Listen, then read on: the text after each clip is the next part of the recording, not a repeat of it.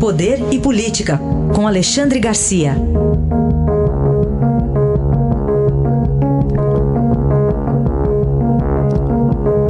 Alexandre, bom dia. Bom dia, Raíssa. Bom dia, Carolina. Olá, bom dia.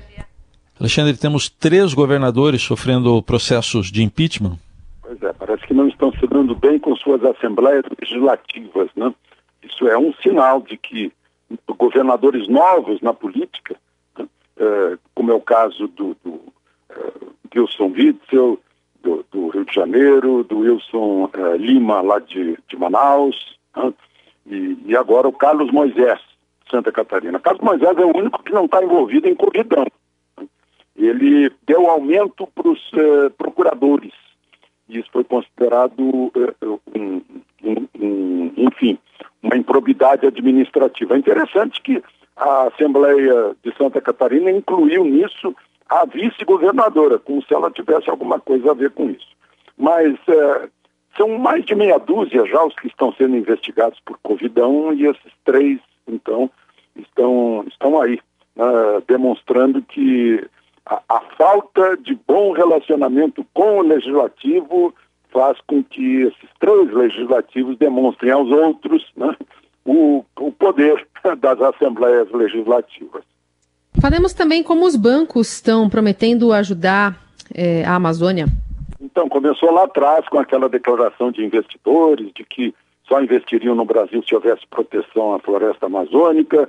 O vice vice-presidente General Mourão, que está coordenando um grupo de, de, defesa da Amazônia, os desafiou, né? Apresentem, então, uh, uh, um projeto. E agora os três principais bancos do Brasil, Itaú, Bradesco e Santander, apresentaram um projeto de investimento sustentável, né? investimento na infraestrutura básica, no desenvolvimento social e, e, e ambiental. Né? Uh, aí os bancos perceberam que mora gente na Amazônia que precisa sobreviver. Uh, e, então, estão fazendo a parte deles. Né? É elogiável, mas é bom que a gente pense que é uma obrigação de quem, de quem opera nesse país, que tem lucros nesse país, que tenha também uh, compromisso, responsabilidade com o país.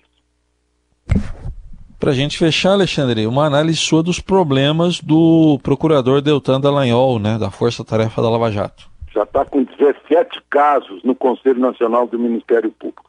Ele tem um temperamento difícil, é o que me dizem aqueles que convivem com ele, inclusive amigos próximos e até parentes. Né? Mas uh, eu não sei nesse caso aí em que ele criticou Toffoli por ter impedido que a Polícia Federal entrasse no gabinete de José Serra, né, que uh, ele citou Celso de Mello, que deu uma, uma decisão contrária um ano antes, né, uh, para evitar impunidade. Eu não sei se isso é uma crítica uh, que mereça ser julgada como um, uma séria transgressão disciplinar, ou se não é uma crítica construtiva, uma crítica que faz parte das liberdades.